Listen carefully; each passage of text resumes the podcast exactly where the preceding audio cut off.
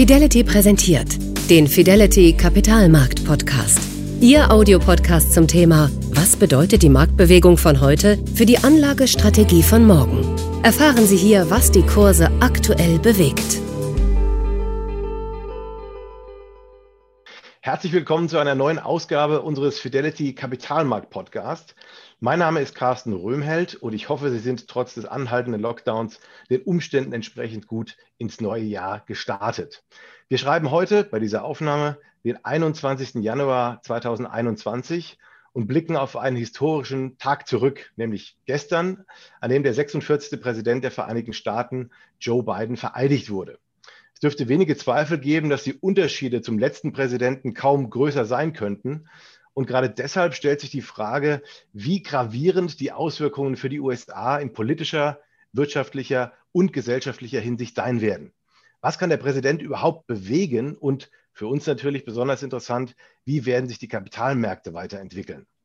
Wenn man einen Blick auf die Historie wirft, dann fällt auf, dass der SP 500 unter demokratischen Präsidenten im langfristigen Vergleich im Schnitt besser abgeschnitten hat als unter republikanischen Präsidenten. Und das dürfte den einen oder anderen etwas überraschen. Aber es ist auch keine ganz faire Betrachtung, da einige wichtige Aspekte da hereinspielen. Einerseits natürlich spielt die Zusammensetzung des Kongresses eine entscheidende Rolle.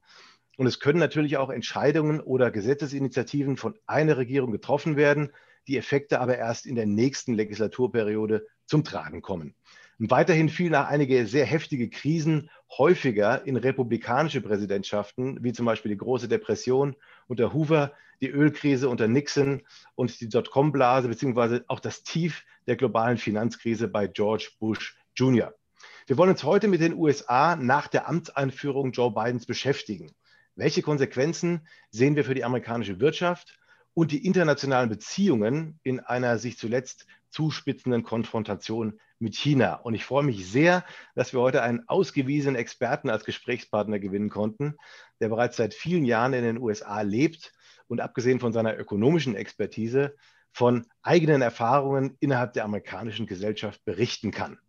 Professor Rüdiger Bachmann ist deutsch-amerikanischer Ökonom und lebt seit 20 Jahren in den USA, lehrt derzeit als Professor an der University of Notre Dame im Bundesstaat Indiana und war auch Gastprofessor unter anderem in Yale und Harvard. Professor Wachmann ist auch Gründungsmitglied der Ökonomenstimme, einer deutschsprachigen wirtschaftswissenschaftlichen Autorenplattform. Und zu Beginn der Pandemie hat er seinen eigenen Videopodcast namens Coronomics gestartet, in dem er sich auch den ökonomischen Hintergründen und den Folgen der Krise gewidmet hat. Außerdem veröffentlicht er regelmäßig in großen deutschen Medien, diskutiert intensiv und kontrovers auf Twitter über aktuelle wirtschaftspolitische Fragen. Davon konnte ich mich selbst in den letzten Wochen überzeugen. Schön, dass Sie heute bei uns sind, Professor Bachmann. Das Timing ist quasi perfekt, um heute über die USA zu sprechen. Ja, vielen Dank für das Interview. Äh, ich freue mich dabei zu sein. Prima. Äh, beginnen wir gleich mal mit dem Wahlsieg Joe Bidens ähm, und dem gleichzeitigen Wahlerfolg auch in Georgia weil er die politische Richtung jetzt für die nächsten vier Jahre doch etwas eindeutiger geklärt wurde, als viele vermutet hatten. Wie ist Ihre Einschätzung der politischen Situation in den USA? Kann Biden jetzt mit diesen Mehrheiten oder zumindest auch dem Gleichstand im Senat durchregieren oder ist dazu die Situation zu knapp aus Ihrer Sicht? Ja, also äh, es ist natürlich einfacher, als äh, wenn, er, wenn die Demokraten Georgia nicht gewonnen hätten und der Senat weiter in, Demo äh, in republikanischer äh, Mehrheit gewesen wäre. Aber durchregieren kann er sicher nicht. Das hat da, hängt damit zusammen, dass äh, sozusagen die, die Grenzstimme, also die, die eine Stimme, die sozusagen das PAD und dann eben durch den Vizepräsidenten die Bonusstimme, die äh, das Veto äh, äh, durchbrechen kann, eben eine äh, interessante Figur ist. Das ist nämlich ein demokratischer Senator, Joe Manchin, aus einem sehr, sehr, sehr roten republikanischen Staat. Also in Amerika ist ja rot republikanisch, ja. Äh, äh, nämlich, Joe, wie gesagt, Joe Manchin, der Senator von West Virginia. Und äh, der wird äh, natürlich, das ist nun, der ist nun einer der mächtigsten Politiker in Washington geworden. Das sollte man nicht unterschätzen. Also man muss sich auch in Deutschland jetzt mit äh, den politischen Präferenzen von West Virginia äh, äh, beschäftigen. Denn es ist klar, dass er, und er, hat, der ist sogar nicht vor allzu langer Zeit wiedergewählt worden, äh, relativ deutlich. Das bedeutet aber, dass er entsprechende Politikpräferenzen hat, ja, die weit sozusagen rechts des demokratischen Mainstreams äh, liegen. Und ohne diese Stimme wird auch die demokratische Senats, diese knappe demokratische Senatsmehrheit eben nichts machen können. Und man wird sich immer mit ihm einigen müssen. Und von daher, schon allein aus diesem Grund, wird ein zumindest linkes Durchregieren für die beiden Regierungen nicht möglich sein. Ich erwarte eigentlich einen ziemlich zentristischen Kurs. Und wenn ich das noch sagen darf, ich glaube, das ist auch, was Amerika zurzeit braucht. Ja, wir haben es auch gestern in der Antrittsrede gehört, die ja sehr ähm, übergreifend war und sehr vereint war, sehr, sehr, sehr ähm, vereinhaftliche Töne angesprungen hat. Die Gesellschaft in den USA ist relativ gespalten, kann man sagen, nachdem ja auch 74 Millionen Wähler sich für Donald Trump ausgesprochen haben. Kann Biden es gelingen, ähm, eine, äh, eine Vereinigung hierher zu kriegen zwischen den verschiedenen Lagern oder wird das äh, sehr, ist die Spaltung sozusagen nur der Anfang und wird eher noch größer werden im Laufe der nächsten Jahre? Das ist schwierig vorherzusagen, aber ich glaube, äh, eine Sache ist, wird wichtig sein, die auch, glaube ich, fast nahezu die gesamte Biden-Administration schon bestimmen wird, nämlich die Performance äh, in der Bewältigung der Corona-Krise. Das wird sozusagen diese ganze, diese ganze Sache bestimmen, im Grunde genommen. Wenn Biden es jetzt tatsächlich schafft, durch und er hat alle Voraussetzungen dafür, indem er nämlich zumindest mal ein extrem kompetentes Team benannt hat. Das ist, glaube ich, auch unter den Lagern, also jetzt mal von ganz großen Extremisten vielleicht abgesehen, ist das relativ unbestritten, dass er ein kompetentes Team zusammengestellt hat. Und jetzt ist halt die Frage, ähm, äh, und ich meine, ich bin selber, komme selber aus dem akademischen Umfeld, also ich muss irgendwie schon was beruflich an Expertise, an, an, den, an, an Wert von Expertentum glauben, ja wenn man, wenn man das tut, das ist ein großes Experiment hier jetzt auch, wenn man wirklich glaubt, dass Expertise, äh, Fachwissen, ja, äh, jahrelange Erfahrung echten Unterschied machen kann, äh, dann, äh, äh, dann äh, gibt es eine gute Chance, dass Biden mit seinem sehr ambitionierten Plan, er hat ja gesagt, 100 Millionen Amerikaner in den ersten 100 Tagen zu impfen, dann, das wird der eine große Schritt sein und der andere Schritt eben die, die, die Staaten mit genügend Mitteln zu versorgen, Schulen wieder aufzumachen, etc. etc. Also wenn das gelingt, ja, dann glaube ich, wird er sehr viel Sympathie eben, gerade auch in diesem zentristischen, sagen wir mal, äh, knapp rechts der Mitte äh, ähm, liegenden Lager haben, also die nicht ideologisch sind. Sagen wir mal, die Leute, die auch immer eher traditionell republikanisch wählen, sagen wir mal kleine Kleinunternehmer zum Beispiel, ja, denen geht es eben darum, dass sie schnell wieder aufmachen können. Denen, denen sind vielleicht diese ganzen kulturellen Kriege, also was, was jetzt mit, äh, mit Einwanderern ist und so vielleicht gar nicht so wichtig. Denen geht es halt darum, die wollen einfach aufmachen und wieder Geld verdienen. Ja? Und wenn Biden das schafft, äh, sozusagen da echt durch Kompetenzen Unterschied zu machen, auch einen deutlichen, merkbaren Unterschied zur vorherigen Administration, die ja sozusagen gegen Anti-Experten Fakten war und äh, sozusagen Anti-Wissenschaft und Anti-Fakten, wenn der beiden einen echten, äh, einen echten schnellen Unterschied hinbekommt, dann glaube ich, hat er gute Chancen, äh, tatsächlich auch äh, weit über die demokratische Basis hinaus geschätzt zu werden und mit, mit entsprechenden politischen Erfolgen, möglichen politischen Erfolgen dann in der Zukunft auch. Sie sprechen von Experten und Sie haben ja einige äh, Anmerkungen auch in den letzten Monaten über die deutsche Bundesregierung gemacht äh, und der Frage, äh, auf welche Experten man hier stark gehört hat. Wir hatten natürlich einige ähm, Mediziner, Virologen, die hier eine große Rolle gespielt haben, aber Sie haben immer wieder auch kritisiert, dass Ökonomen eigentlich keine so große Rolle bei der Bundesregierung in Deutschland gespielt haben. Haben Sie den Eindruck, dass man ähm, da zu wenig getan hat, zu wenig Experten gehört hat von der ökonomischen Seite? Oder haben Sie den Eindruck auch, dass vielleicht Experten nicht so gehört wurden in in Deutschland, wie das vielleicht hätte der Fall sein müssen? Also ich glaube, da muss man unterscheiden. Also was die Wirtschaftspolitik angeht, insbesondere im Finanzministerium, äh, äh kann man das eigentlich nicht sagen. Äh, äh, das Finanzministerium hat unter dem Leiter der Grundsatzabteilung, Jakob von Weizsäcker, ähm, der wiederum äh, einem bestimmten Staatssekretär, Wolfgang Schmidt, äh, untersteht, sozusagen, eigentlich von Anfang an der Krise einen sich immer erweiternden Ökonomenstab herangezogen, äh, sozusagen jenseits der etablierten Gremien, also jenseits, sagen wir mal, des Sachverständigenrats oder auch der wissenschaftlichen des wissenschaftlichen Beirats im Finanzministerium, wobei einzelne Mitglieder dieser sogenannten etablierten Institution auch dann sozusagen mit, äh, äh, dabei waren in diesen spontanen Beratergremien. Also die haben von Anfang an letztlich eine Zoom-Runde, eigentlich mit, mit, Zoom, mit einem anderen Programm, aber so, so eine, äh, so eine, so eine ähm, ja, Art Zoom-Runde, WebEx-Runde äh, gemacht, immer donnerstags wöchentlich in der, in der Hochphase der Krise. Jetzt so mehr 14 Mal gibt es immer noch, ich bin da auch dabei. Und da wird sehr, sehr auf sehr hohem Niveau äh, diskutiert äh, zwischen ja, vielen verschiedenen Lagen, auch politisch sagen wir mal, orientierten Lagern bei den Ökonomen, auch akademischen Ökonomen, die vielleicht nicht so mit in der Politik traditionell sich beschäftigt haben, wird auf sehr hohem Niveau sehr gut, sehr kontrovers, aber sehr gut und, und, und fruchtbar, würde ich sagen, ähm, äh, äh, diskutiert, was die wirtschaftspolitischen, die, vor allen Dingen die finanzpolitischen Maßnahmen angeht. Also Stichwort am Anfang äh, äh, äh, die Bazooka und der Wumms und, und, und, und das, das, Konjunkturpaket zum Beispiel. Und mit entsprechenden Erfolgen würde ich sagen, die Wirtschaftspolitik hat in Deutschland cum grano salis gut reagiert. Man kann da an einzelnen Maßnahmen immer äh, kritisieren und kann da auch unterschiedlicher Meinung sein, ob der Mix ge genau richtig war, der Zeitpunkt richtig war und so weiter. Aber ich würde sagen, im Großen und Ganzen hat die Wirtschaftspolitik äh, echt gut reagiert, zum Teil, wie gesagt, auch aufgrund dieses Experten-Inputs. Äh, die Frage ist, ähm, hat man in anderen Bereichen, und die Pandemie ist ja wirklich ein Bereich, der nicht nur die Finanzpolitik und die Wirtschaftspolitik betrifft, sondern eigentlich unser gesamtes Leben, alle Politikbereiche sind irgendwie betroffen von der Pandemie, ob in anderen Bereichen äh, zu sehr auf, auf, zu wenig auf interdisziplinäre Expertise äh, äh, gesetzt wurde. Der eine Punkt, der mir da an, einfällt, ist eben in der Bildungspolitik.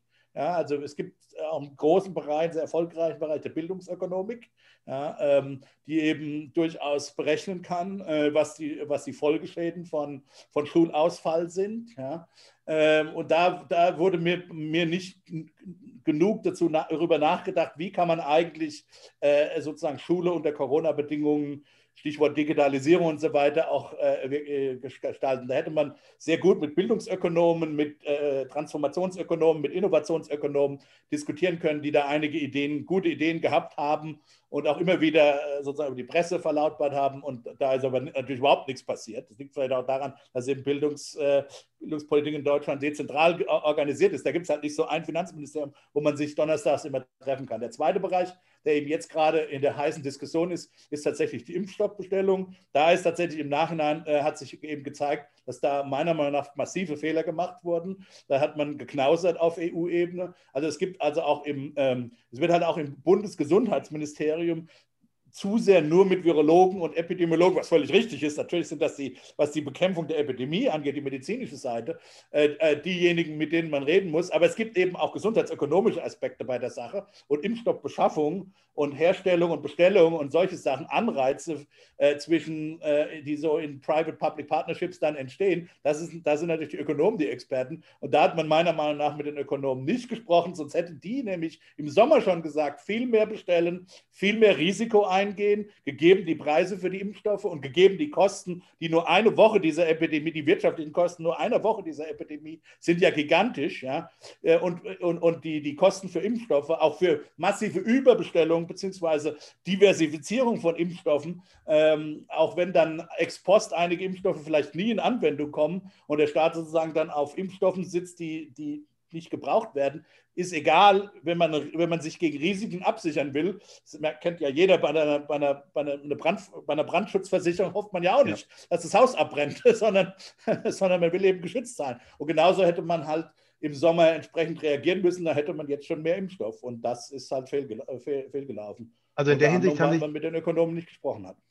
Genau, also in der Hinsicht haben Sie den Eindruck, dass die USA und auch Großbritannien sich da Vorteile erarbeitet haben bei der Impfstoffbeschaffung, ja? Da haben Sie das besser gemacht.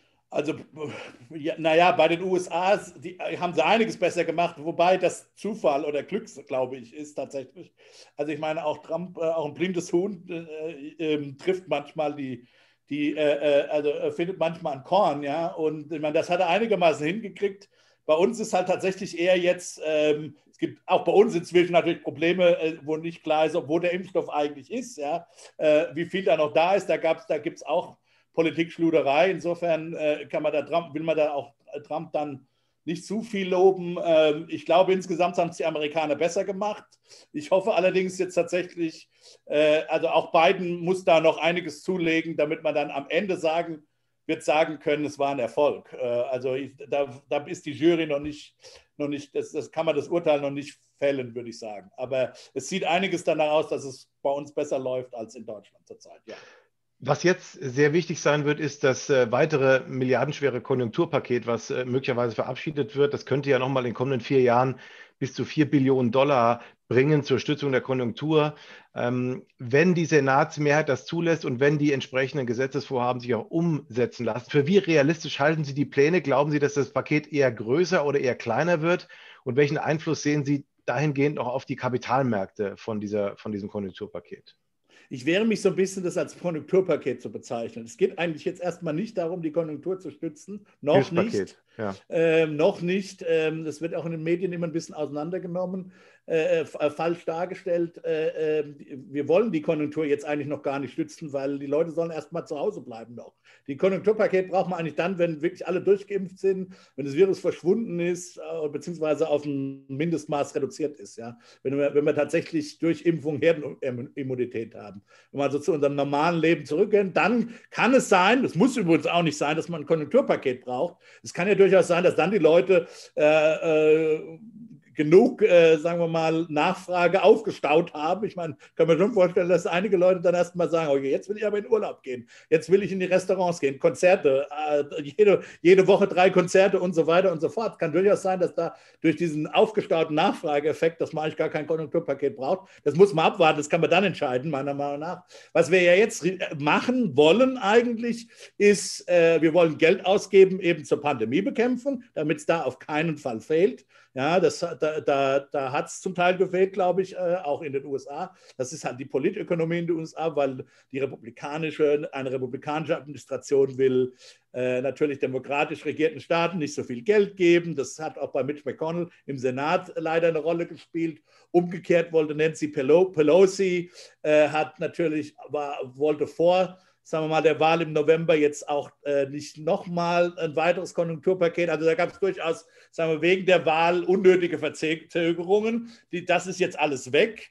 Wir haben jetzt, wir haben jetzt einen, einen Präsidenten, dem ich zunächst mal abnehme, dass er auch kein Problem hat, auch einem republikanisch regierten Staat erstmal was zu äh, überlassen. Also dass da keine persönlichen, wie gesagt, bei Trump ist es ja immer so, der hat dann die, die, Gouverneurin von Michigan, die hat er irgendwie gehasst, ja, die, die, diese Frau aus Michigan hat er immer gesagt, ja, also in meinem Heimatstaat und die, die dürfte halt nichts kriegen, weil ihn einmal kritisiert hat und so. Ich, das kann man jetzt mal davon ausgehen, dass das bei, bei beiden nicht der Fall ist. Also hoffen wir, dass alle diese politökonomischen, persönlichen Sachen äh, äh, äh weg sind und dass es, äh, dass es dann jetzt geht. Also das ist der eine Punkt des Hilfspakets und der andere ist halt eben Leute, die Einkommensausfall haben, denen Einkommen zu, zu geben. Also es ist ein Versicherungsinstrument, also ein Relief Package, äh, wie man es auf Englisch sagt, weniger eben ein klassisches Konjunkturpaket. Und, und, äh, und, und das wird vermutlich ein bisschen kleiner werden, weil auch, Joe, da kommen wir wieder zum, zum Thema Joe Manchin, der eben sich schon beschwert hat, dass es ein bisschen groß wird.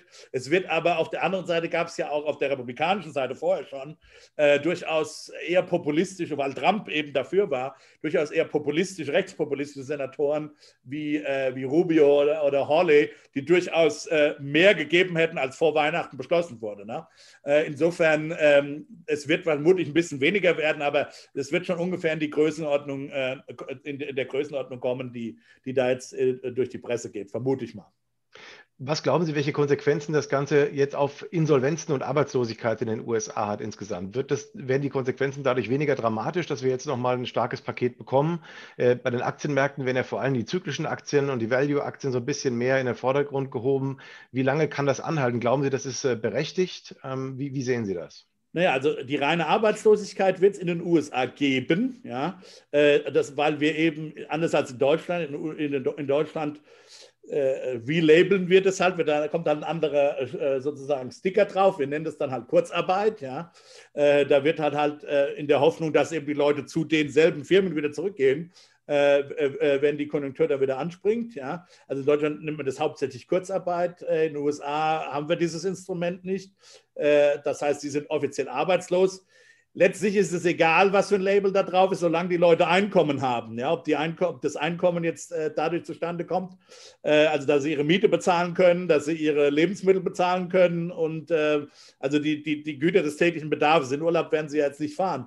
Äh, und ähm, also darum geht es eben, dass die Leute Einkommen haben. Ob das jetzt durch Arbeitslosengeldversicherung, ob das über einen Scheck kommt, den man einfach so von der Regierung, von der Bundesregierung bekommt, wie in den, wie in den USA, oder ob das in Deutschland über das Kurzarbeitergeld gibt, ist zunächst mal zweitrangig. Ja. Da gibt es durchaus auch interessante ökonomische Anreizeffekte in dem einen oder anderen Fall, aber zunächst mal nutzt jeder Staat sagen wir mal, das System, das er halt hat. Ja? Und mhm. äh, in Amerika haben wir kein Kurzarbeitssystem. In Deutschland ist es super äh, etabliert. Das weiß auch jeder, wie es geht. Wir haben eine funktionierende Arbeitsverwaltung. Das war in Deutschland absolut das richtige Instrument, das zu machen. In den USA, äh, die Amerikaner sind halt gewohnt, ständig irgendwelche Schecks mit, dem, mit der Steuerbehörde auszutauschen. Ja? Insofern macht es in den USA sehr viel Sinn, Checks zu verschicken. Ja? Das mhm. läuft halt einfach in den USA. Und insofern, wie gesagt, da muss man dann auch kulturell gewachsene Verwaltungssysteme nutzen, äh, äh, und nicht sozusagen immer auf die ökonomisch optimale äh, äh, Lösung setzen. Was Insolvenzen angeht, sicher, das wird jetzt, je länger die Pandemie geht, desto mehr Insolvenzen wird es geben. Äh, da, das, ist, das ist völlig klar.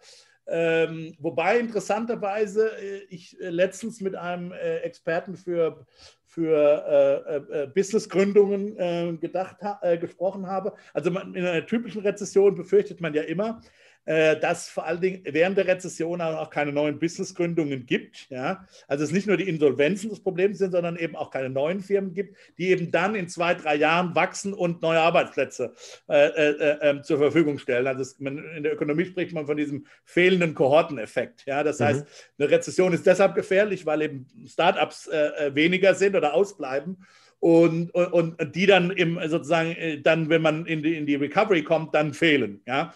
Und, und dementsprechend die, die Rezession unnötig ausdehnen und verlängern. Der sagt aber, dass die, Bindungs-, äh, die Businessgründung gar nicht so schlecht ist dieses Mal in den USA. Das kann natürlich jetzt im, äh, also bis, sagen wir mal, im, im dritten Quartal, das kann natürlich im vierten Quartal jetzt mit der, mit der mit der zweiten Welle und so weiter nochmal anders aussehen. Das muss man beobachten, wie sich das, also das ist für mich eine der Sachen, äh, auf die ich gucken würde, wenn ich ein Investor wäre für die USA, sind äh, die Businessgründungen. Ja, also ja. wie, wie, wie sind die, sind die weit, sind die unterdrückt? Sind die, kommen die nicht, äh, kommen die nicht äh, ähm, aus dem Startloch oder sind die eigentlich relativ äh, normal äh, für, für die Zeit? Da würde ich genau gucken, weil das dürfte einiges äh, mitbestimmen, wie es dann auch mittelfristig, wie wir dann auch mittelfristig, wenn dann mal alle durchgeimpft sind, ökonomisch aus dieser Krise rauskommen.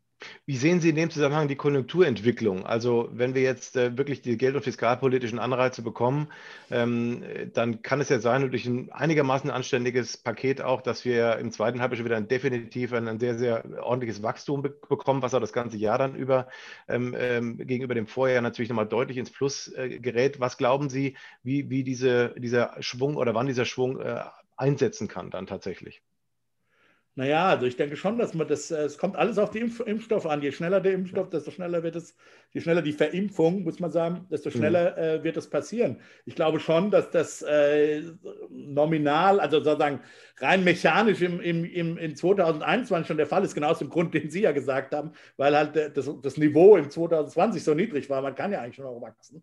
Ähm, das sind aber ein bisschen mechanische Effekte. Also das mhm. sollte man dann auch nicht, nicht überbewerten. Was ja. interessanter ist, ist zu gucken, äh, wie schnell kommt die Ökonomie zurück auf den vorherigen Wachstumspfad. Das ist das Interessante.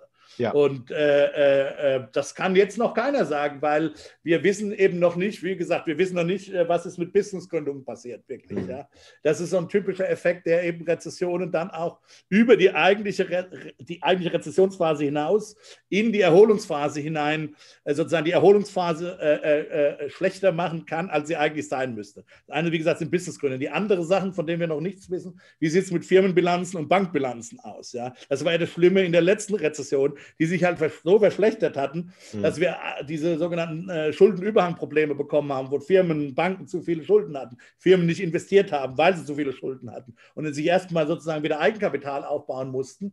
Ähm, das ist mir noch nicht so klar, was da mal passiert. Ich kann als normaler äh, akademischer Ökonom auch eben nicht in die Firmen und die Bankbilanzen so ohne weiteres reingucken, offensichtlich. Aber sagen wir mal, Investoren sollten das, soweit sie das können, das würde ich mir angucken. Sind die, wie, wie schlecht sind die eigentlich gelaufen? Wenn die nicht so schlecht äh, dastehen, dann erwart, kann man eigentlich tatsächlich erwarten, dass sobald eben dann wieder die normale wirtschaftliche Aktivität aus pandemischen Gründen beziehungsweise wenn die dann eben die pandemischen Gründe wegfallen, dass die normale wirtschaftliche Aktivität relativ schnell wieder, wieder anzieht, zumal wir ja eben mit diesen das, da spielt es jetzt ähm, äh, sozusagen eins ins andere, zumal wir ja mit diesen Relief Packages, also indem wir das Einkommen äh, äh, von Leuten aufrechterhalten, einigermaßen durchaus verfügbares Einkommen bereitstellen, ja, und eben nicht, äh, und viel von dem, Also für einige natürlich, für die ganz Armen ist es echt eminent wichtig im Sinne von, also sie müssen, die, das brauchen die halt einfach fürs tägliche Leben. Aber weil man das eben nicht so super targeten kann, gibt es natürlich auch ähm, sagen wir mal, Effekte in der Mittelschicht, die eher, die das eher erstmal sparen werden, die, die jetzt halt zu Hause sitzen, nichts machen können, ja, das Geld eigentlich nicht bräuchten, aber weil man halt das jetzt so fein auch nicht steuern kann von Politikseite, die haben einfach recht gutes Einkommen gehabt. Und die wollen natürlich irgendwas mit dem Einkommen machen, sobald sie können, ja. Und, äh, und dann kann es eben diesen extremen Nachfrageschub geben. Also das, das, das, das ist noch nicht ausgemacht, weil wir noch nicht wissen, wie sozusagen die Gründe, die normalerweise in einer normalen Rezession dazu führen, dass es auch länger, dass es sozusagen längeren Slump geben kann, wie man das in, äh, in, in Amerika sagt, äh, aus einer Rezession heraus, äh, nämlich Businessgründung, Bilanzen und solche Sachen, wie die eigentlich dastehen. Aber wenn ich als Invest, wenn ich ein Investor wäre, ein professioneller, würde ich mir genau diese Sachen eben angucken. Wie sieht es eigentlich aus mit, mit diesen Faktoren, die eine Rezession länger machen, als sie sein müssten? Eine Frage muss ich Ihnen als Ökonom natürlich trotzdem stellen, die die Märkte auch stark beschäftigt momentan, und das ist die Frage der Inflation. Ähm, haben Sie den Eindruck, dass die Wahrscheinlichkeit äh, höherer Inflation jetzt durchaus gegeben ist, dass die Inflation mehr zurückkommt? Wir haben ja äh, eine Änderung der Fettpolitik auch gesehen, die jetzt höhere Inflation zulassen wollen, ohne dass sie gleich mit Zinsanhebungen reagieren. Was glauben Sie bei der Inflationsfrage? Also zurzeit mache ich mir um Inflation keine Gedanken. Ja? Also zurzeit äh, haben wir eher, wie gesagt, äh, ein, eine Ökonomie, die eben äh, auf, auf Sparflamme äh, fährt und äh, die, äh, wo man sich um Inflation erstmal keine Sorgen machen muss. Die Frage ist tatsächlich, wenn jetzt, wie gesagt, dann wir Herdenimmunität haben durch Verimpfung, also das wäre vielleicht dann so, je nach Land äh, Mitte dieses Jahres, zweite Jahreshälfte, spätestens Ende des Jahres, wenn dann alles wieder sozusagen normal wird und wenn genau diese Einkommen, die jetzt da, das verfügbare Einkommen, das jetzt zum Teil auch gespart wurde, äh, ähm, wenn das jetzt sozusagen dann nachfragewirksam wird, äh, kann, das, kann es sein, dass, äh, dass es wieder zu Inflation äh, drücken zumindest kommt. Ja? Also was spricht dafür? Naja, mhm. dafür spricht durch, wie gesagt, dass es eben dieses verfügbare Einkommen gibt. Zweitens spricht dafür, dass natürlich einige Unternehmen tatsächlich pleite gegangen sind, also zum Beispiel nicht da sind. Ja, also, ähm, und kommt es halt darauf an, wie schnell die dann kommen können. Äh, ich, gut, so ein Restaurant kann man relativ schnell wieder aufmachen. Also, mhm. wenn es ein anderes Restaurant ist. Also, das glaube ich jetzt nicht, dass das, dass das ein Problem werden wird. Ähm, ähm, aber dann gibt es auch so Effekte wie Deglobalisierungseffekte, wo sich Unternehmen eben äh, vielleicht dann doch schwerer tun, im Ausland zu investieren, Direktinvestitionen zu machen, doch heimische Produktion machen, die vielleicht nicht ganz so effizient ist, deshalb teurer ist. Also dass auch internationale Preisdrücke dann eine geringe Rolle spielen. Also das könnte schon für Inflation sprechen. Es, es, wird mit, sagen wir mal so, es wird mit Sicherheit relative Preisdrücke geben. Also um ein ganz konkretes Beispiel zu machen. Es ist relativ sicher klar, dass die nächsten Skiurlaube, äh, sagen wir mal, in Italien und in den Alpen richtig teuer werden. Weil die, da gibt es jetzt viele Leute, die dieses Jahr keinen Skiurlaub gemacht haben. Die haben auch sonst nichts zu tun. Äh, die konnten sonst nichts anfangen mit dem Geld, das liegt halt einfach auf dem Sparbuch. Und die werden nächstes Jahr garantiert einen Skiurlaub machen. Ja? Und die Hotelkapazitäten in den Alpen sind natürlich begrenzt. Die kann man nicht jetzt so ja. einfach mal ähm, aufblähen. Das heißt, nächstes ja. Jahr wird es richtig, ich, ich, sage vorher, dass nächstes Jahr es richtig teuer wird, Skiurlaub in den Alpen zu machen. Aber gut, das, das ist natürlich, eine, das ist ein relativer Preis, das ist keine Inflation. Ja.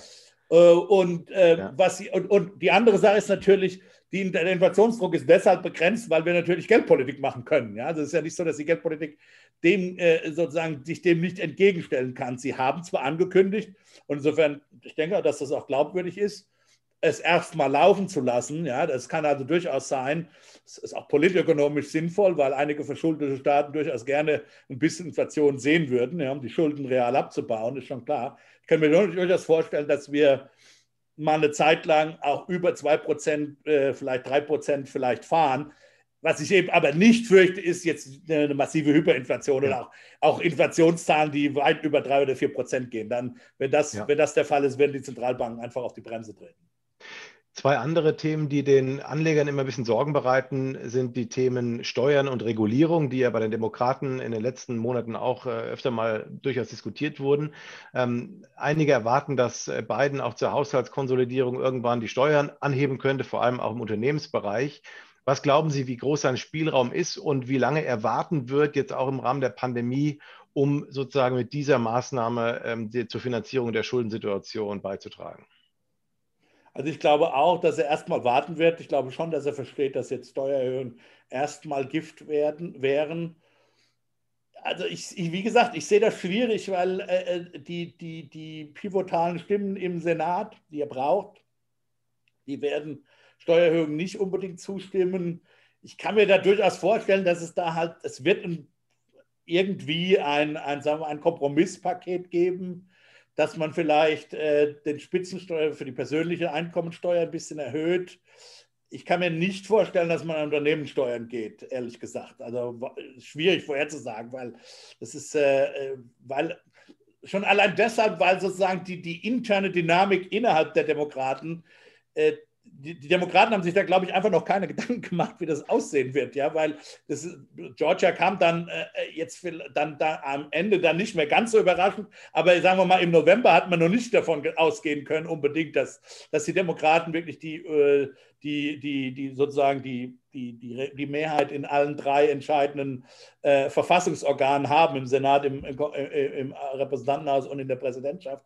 Insofern haben die den Tanz zwischen, sagen wir mal, dem linken Flügel, Bernie Sanders, AOC und Leuten eben wie, äh, ähm, wie äh, äh, Joe Manchin. Und dann darf man auch nicht vergessen, auch im, im Repräsentantenhaus ist die Mehrheit nicht so groß. Die Mehrheit ist ja massiv zusammengedampft. Ja? ja. Da kommt es am Ende auf jede Stimme an. Da gibt es extrem konservative demokratische Abgeordnete wie Connor Lamb aus äh, äh West Pennsylvania, der, äh, dem man, der früher vermutlich äh, eindeutig ein Republikaner gewesen wäre, ja, der, der durchaus republikanische wirtschaftspolitische Positionen vertritt. Sonst würde er eben in West Pennsylvania nicht gewählt werden. Das ist genau, genau der Grund. Das ist nämlich eigentlich Trump Country. Und da gibt es vermutlich andere auch, die nicht so ganz prä äh, präsent sind. Also da ist auch mal schnell die, die, die Hausmehrheit futsch. Also dass man da jetzt in Steuererhöhungsorgien gehen wird, das sehe ich nicht. Das, mhm. Es wird irgendeinen politischen Kompromiss geben, wo man, wo man ein bisschen Konsolidierung macht über Steuererhöhungen, vielleicht über den Spitzensteuersatz, äh, kann ich mir vorstellen, äh, die Unternehmenssteuer äh, ähm, äh unberührt lassen. Aber äh, ich kann mir nicht vorstellen, dass es einen massiven, zum Beispiel eine massive Vermögensteuer geben wird, wird es manche gerne hätten, etc. Äh, etc. Das kann ich mir nicht vorstellen. Bei der Regulierung sieht es anders aus. Das kann Biden nämlich alleine machen. Ja?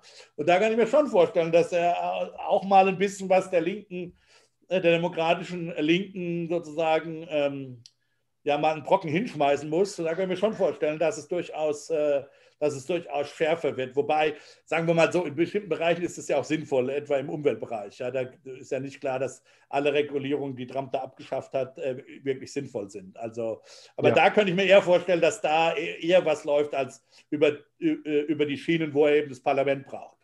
Also Bei vielen Investoren sind jetzt vor allem die Technologiekonzerne so im Vordergrund, weil da natürlich die das, das Marktgeschehen auch stark angeführt haben. Ob es da dann eben zunehmenden Regulierungsdruck auch. Äh, das könnte ich mir vorstellen, weil das, weil das im Grunde ein bipartisan ist. Das, ja. Trump, das ist ja wieder so eine, da sieht man ja auch in gewisse, gewisser Weise die Inkompetenz von, von Trump, also die einfach handwerkliche Inkompetenz von Trump. Ja. Der, der, hat es ja, also er wollte ja da äh, äh, über die Defense Bill, also die Verteidigungs, äh, Verteidigungsausgaben, die halt in Amerika total sakrosankt sind, ja, die werden halt immer verabschiedet, ja, das ist halt schon Jahrzehnte so, auch bipartisan durchge, durchgewunken den wollte er halt äh, in so einem, das macht, kann man in Amerika machen, einfach so einen Zusatz irgendwo reinschreiben, dass jetzt möglich die, Inter, die sozialen Medien äh, besser reguliert werden oder irgendwie sowas, ja. Äh, und weil er die eben hasst, weil er da mit denen einen Privatkrieg geführt hat, ja. Und, äh, also er hat das da einfach in, in, in, in einen Gesetzesentwurf reinge, reingefügt, äh, wo das überhaupt nicht hingehört, hat überhaupt nichts mit Verteidigungsausgaben zu tun. Und da hat ihm halt das Parlament gesagt, Freundchen, so nicht, ja. Und auch übrigens bei Partisan. Auf der anderen Seite, also, bei, also sowohl Republikaner als auch äh, Demokraten, ja. sein Veto wurde ja, äh, wurde ja äh, dann äh, Bestimmt, ja. ausgehebelt. Ja, mhm. genau. So. Auf der anderen Seite, und das ist jetzt sozusagen ein bisschen die Tragik von Trump, es ist auch klar, auf beiden Seiten, glaube ich, äh, der, des Parteienspektrums in den USA, ist man sich eigentlich relativ einig, dass es so nicht mehr weitergehen kann. Dass, es, äh, durchaus, dass es durchaus eine Frage ist, ob man, ob man soziale Medien, die sich ja also die, die bisher halt sich selbst als Plattformen definieren und für nichts eine Verantwortung übernehmen wollen, äh, ob, ob das so weitergehen kann ob, oder ob man nicht einen Regulierungsapparat finden muss. Der, klar, der Regulierungsapparat kann eben nicht so sein, dass der dann sozusagen pro Trump war. Das war das so, wie Trump sich das gerne fortgestellt hätte. Aber wenn man da einen vernünftigen, vernünftigen Kompromiss findet, ja, ähm, kann ich mir durchaus vorstellen, dass das äh, äh, äh sowohl auf der republikanischen als auch der als auch, der, ähm, als auch auf der demokratischen Seite äh, ähm, eine Mehrheit findet oder einen Kompromiss findet. Es ist ja in vielen Dingen so in Washington, ja, dass eigentlich klar ist, dass was gemacht werden muss, ob das Justizreform ist, Polizeireform, die Gesundheitsreform, alle Gesundheit, das ist ja völlig, wenn man mit den einzelnen Vertretern, vernünftigen Vertretern der einzelnen Parteien spricht, sagen alle, wir müssen was machen und es ist auch eigentlich klar, was gemacht werden muss. Es sind halt diese, ist halt diese politische Dysfunktionalität, die unter Trump noch verstärkt wurde, die das eben nicht erlaubt hat. Und da kann man jetzt schon hoffen, dass ein Joe Biden durch seine Person, die eben wirklich auch durch ihre Person vertritt, wir wollen vermitteln, wir wollen miteinander reden, dass da äh, diese politische Dysfunktionalität in, in Washington zum Teil jedenfalls aufgehoben wird und in diesen Bereichen auch was passiert, äh, sinnvoll passiert. Lassen Sie uns im letzten Themenblock bitte noch mal ein bisschen mehr auf die internationalen Beziehungen eingehen und auf den Welthandel, äh, wo sich die Kräfteverhältnisse ja verschoben haben. Die USA haben sich ja mit der America First Politik vielfach auch zurückgezogen aus bilateralen Handelsbeziehungen. Freihandel, Globalisierung hatte ein bisschen einen schweren Stand. Jetzt heißt es, Biden ist äh, tatsächlich etwas mehr ein Multilateralist. Aber Handel ist jetzt nicht unbedingt seine Top-Priorität. Was glauben Sie, welche Veränderungen hier tatsächlich zu erwarten sind? Insbesondere auch das Thema USA, ähm, äh, China und, und ähnliche. Und USA, Europa also vielleicht. Ja, also zum, was Europa angeht, zunächst mal eine, eine Veränderung im Ton hauptsächlich. Also es wird weniger aggressiv werden. Substanziell erwarte ich gar nicht so viele Veränderungen. Also man wird, äh, äh, man wird auch äh, äh von beiden Seiten durchaus Dinge wie Nord Stream kritisieren. Man wird auch von beiden Seiten ähm, Deutschland weiterhin vorwerfen, dass sie vielleicht mit dem Handelsüberschuss eine Politik betreiben, die eben nicht so freundlich ist, sagen wir mal, um es mal gelinde zu sagen, in, gegenüber den, äh, den Partnern. Ja. Das wird, das wird weiterbleiben. Er wird das halt nicht tweeten und irgendwie äh, über Angela Merkel schimpfen, sondern er macht das halt äh, auf diplomatischer Ebene. Aber in der Sache, glaube ich, wird sich nicht viel ändern. Ähm, und äh, auch gegenüber China erwarte ich, dass das, das ist völlig klar, das ist in den USA jetzt so dass Biden nur eine Chance hat, wenn er, wenn er relativ klar ist, dass er gegen China gegenüber nicht soft ist. Ja, also der muss, der muss da eine relativ harten, eine harte Linie fahren. Äh, das, das denke ich ist klar. Was eben, und das ist eben der Fehler von Trump. Trump hat immer, immer geglaubt, dass Amerika das alles alleine machen kann. Ja? Also er hat, er, hat, er hat seine, äh, auf Englisch sagt man pick your battles. Ja? Er hat also seine Schlachten nicht, äh, nicht, aus, äh, nicht ausgesucht. Ja? Und das wird halt unter beiden anders werden. Sondern er wird jetzt halt, er wird jetzt nicht alle, für alle die ganze Welt zu versuchen zu antagonisieren, außer halt äh, Saudi-Arabien und Nordkorea oder so, sondern er wird jetzt halt, Biden wird halt versuchen, wieder äh, ne, Bündnisse auch vor allen Dingen in Asien zu schmieden, aber auch den, von den Europäern einfordern und sagen, hier Leute, äh, äh, äh wo, wo steht ihr? Seid ihr mit uns oder seid ihr irgendwo irgendwie so zwischendrin, seid seid ihr bei China? Ja? Und da kann es meiner Meinung nach natürlich für die, für sowohl für Europa als auch für die nicht chinesische, asiatische Welt ähm, ähm, äh, nur eine Wahl geben. Wir, äh, wir müssen äh, sozusagen die Bündnisse der freien Welt, die Attraktion der, der einer freien multipolaren Welt müssen eben äh, äh, klar werden. Dazu müssen sich die Amerikaner engagieren. Dazu müssen sich Amerikaner vor allen Dingen im pazifischen Raum engagieren, wenn der Zug nicht schon abgefahren ist, denn die Bündnisse werden ja geschmiedet.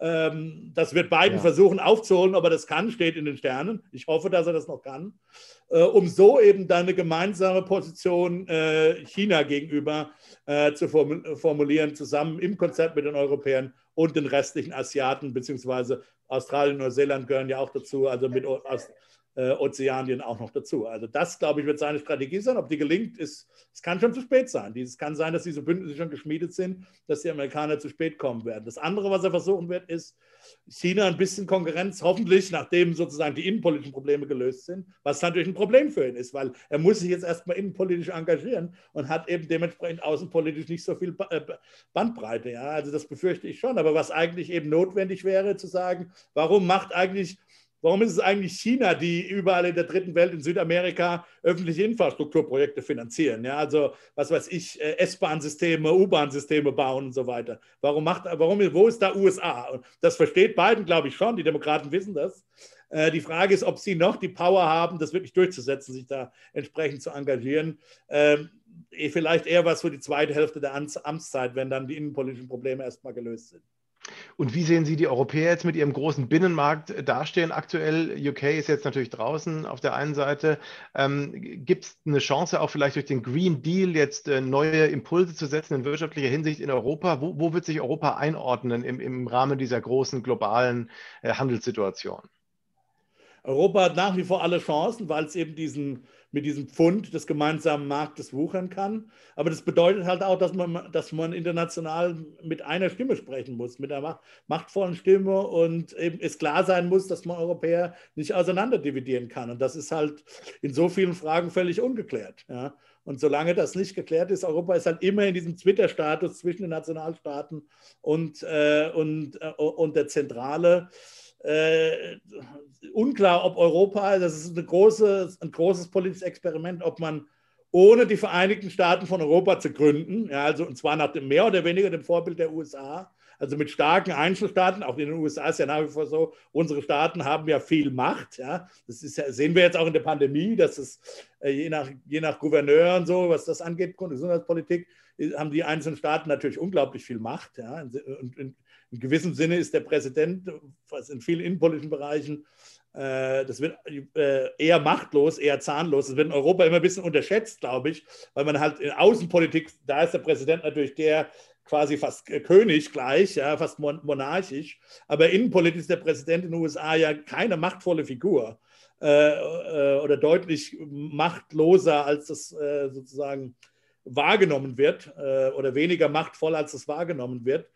Ähm, und äh, die Frage ist, kann, sich, wird, kann, das, kann Europa so eine Stimme haben wie die USA, zum Beispiel als Europa so eine Stimme haben wie die USA, ohne nicht in einen am Ende dann doch äh, wie auch immer gearteten äh, Bundesstaat äh, überführt zu werden. Also eine wirklich eine wirklich demokratische äh, Bundes, Bundesebene zu haben. Ja? Mhm. Ähm, ähm, ich habe da meine Zweifel, ehrlich gesagt.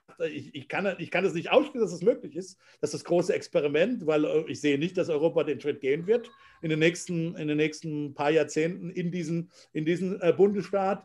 Also wird es, wird es, ist das die Frage, wird Europa in der Lage sein, dass ohne diesen letzten Schritt, diesen großen Integrationsschritt, auf der Weltbühne zu machen. Vielleicht will Europa ja auch gar nicht. Ist ja auch ein Punkt. Man kann ja auch sagen, ist ja ganz nett, dass Europa so klein ist und irgendwie so am Rande ist. Und wenn solange die anderen uns in Ruhe lassen ist und wir wirtschaften können, das ist halt nur die Schweizer Philosophie, ja. Nur halt ein bisschen in größer. Ähm, ähm, ja, gut, kann man ja auch sagen, dass das die richtige, wir machen halt unser Ding. Äh, wir sind freundlich zu jedem und äh, aber wir wollen auch unsere unsere Füße nicht nass machen. Kann auch eine gute Politik sein, will ich gar nicht ausschließen. Aber das wird halt Europa, das wird, glaube ich, die Diskussion sein werden in Europa in den nächsten Jahrzehnten. Lassen Sie uns mit der letzten Frage nochmal auf die ökologische Transformation auch der Wirtschaft übergehen. Wir haben in Europa hier auch den, den äh, Green Deal. Ähm, in den USA ist Biden auch dafür bekannt, dass er äh, auch eine ökologische Transformation vornehmen möchte. Sie haben mal irgendwann geschrieben, glaube ich, im Verlauf des letzten Jahres, es sei jetzt nicht unbedingt die Zeit, diese ökologische Transformation voranzutreiben. Aber andererseits äh, soll man natürlich auch Innovationen weiter fördern und nach vorne ausrichten. Wie ist Ihre Haltung zu diesem Thema? Ähm, was, was meinen Sie, wie erfolgreich eine solche Politik in Zukunft gemacht werden kann und wie stark sie auch die Märkte bestimmen werden? Was ich geschrieben habe, bezog sich tatsächlich auf die Mitte der Epidemie oder in der Pandemie und das Konjunkturpaket. Ich habe mich gewehrt, das Konjunkturpaket zu überfrachten mit ökologischen Aspekten, wie das einige ja. auf der Linken ganz gerne gehabt hätten. Das, dagegen habe ich mich gewehrt. Damals ging es eben, wenn man es schon machen wollte, ich war immer nicht sicher, ob man wirklich damals ein Konjunkturpaket machen wollte, aus den Gründen, die wir ganz am Anfang besprochen haben, weil wir eben noch mit in der Pandemie waren. Aber wenn man es dann schon machen wollte, und Olaf Scholz wollte das machen, ähm, äh, dann hätte man das nicht, dann sollte man das nicht mit transformierenden Ausgaben überlasten. Man hat ein bisschen dann doch gemacht, das ist halt immer der politische Kompromiss, aber im Großen und Ganzen hat man das vermieden. Natürlich wird man, äh, wird man äh, äh, ansonsten ist das eine unabdingende Schicksalsfrage. Natürlich wird man das hinbekommen müssen, eine Dekarbonisierung unserer Wirtschaft. Ich glaube, das ist völlig unstrittig. Ja, die Frage ist, äh, wie wird es machen, zu machen sein? Als Ökonomen wollen wir halt gerne den einheitlichen CO2-Preis. Äh, ob man das jetzt über eine Steuerlösung oder über eine Zertifikatenlösung macht, da gibt es unterschiedliche Vorteile und Nachteile. Das ist eine eher technische Frage und auch eine eher juristische Frage leider, äh, äh wie sich das in bestehende Rechtsrahmen einbauen lässt. Ähm, aber wie gesagt, ist zunächst mal der CO2-Preis und, äh, äh, und, und, und, und, der kann dann natürlich mit begleiten, der, der wird mit begleitenden Maßnahmen äh, ja, zu begleiten zu sein, also mit Grundlagenforschung in, äh, in alternative Technologien weiterhin, ja, in Speichertechnologien natürlich. Das scheint auch noch nicht alles sozusagen ausgeforscht zu sein. Das ist klar, das wird man als Ökonom fordern wollen und man wird auch Übergangsprogramme haben, die eben zumindest den Ärmeren in unserer Gesellschaft ähm, diesen Umstieg dann ähm, erleichtern. Also ganz konkret, wenn dann der CO2-Preis hoch äh, ist und eine alte Heizung äh, erneuert, Ölheizung erneuert werden muss oder ausgetauscht werden muss, das kann sich halt nicht jeder leisten. Da muss man dann durchaus ähm, auch über sozusagen die verteilungspolitischen äh, Nebenwirkungen wobei das Nebenwirkung, das hört sich jetzt so verniedlichend an, das meine ich damit aber nicht, sondern die verteilungspolitische Nebenwirkung von, sagen wir mal, einem einheitlichen CO2-Preis, die wird man abfedern müssen, zumindest für eine gewisse Zeit. Äh, insofern wird es da zusätzliche Maßnahmen geben müssen. Das ist, oh, oh, das ist eine Schicksalsfrage. Also klar, das wird, das wird kommen müssen. Wenn, wenn das nicht kommt, dann, ja, dann wird die Menschheit riesige Probleme haben. Das ist für mich, glaube ich, unstrittig. Allein darüber könnte man noch stundenlang weiterreden. Damit sind wir aber leider schon am Ende unserer Zeit angelangt. Die, alle Themen, die wir heute besprochen haben, hätte man noch viel weiter ausweiten können. Aber ich glaube, uns ist ein ganz ordentlicher Rundumschlag auch gelungen, um über die US-wirtschaftliche und ähm, gesellschaftliche Situation zu sprechen. Ich danke Ihnen sehr, äh, Herr Professor Bachmann, für Ihre Zeit und äh, dass Sie hier so wunderbar Rede und Antwort gestanden haben. Und den Zuschauern und Zuhörern danke ich auch für Ihre Aufmerksamkeit. Ich freue mich jetzt schon auf den nächsten Podcast, bei dem vielleicht alle wieder dabei sein werden. Ähm, und ich hoffe, dass Sie in der Zwischenzeit gesund bleiben und äh, ähm, äh, die, die Märkte weiterhin uns gewogen sind. Also vielen Dank, machen Sie es gut, bleiben Sie gesund und bis zum nächsten Mal. In diesem Sinne, vielen Dank. Ja. Das war der Kapitalmarkt-Podcast von Fidelity mit Carsten Röhmheld. Weitere Informationen finden Sie auf fidelity.de. Wertentwicklungen in der Vergangenheit sind keine Garantie für zukünftige Erträge und Ergebnisse. Der Wert von Anteilen kann schwanken und wird nicht garantiert. Anleger werden darauf hingewiesen, dass insbesondere Fonds, die in Schwellenländern anlegen, mit höheren Risiken behaftet sein können. Die dargestellten Standpunkte spiegeln die Einschätzung des Herausgebers wider und können sich ohne Mitteilung darüber ändern. Daten und Informationsquellen wurden als verlässlich eingestuft, jedoch nicht von unabhängiger Stelle überprüft. Eine detaillierte Beschreibung der mit den jeweiligen Fonds verbundenen Risiken finden Sie in den entsprechenden Fondsprospekten. Fidelity übernimmt keine Haftung für direkte oder indirekte Schäden und Verluste. Weitere Informationen finden Sie unter fidelity.de.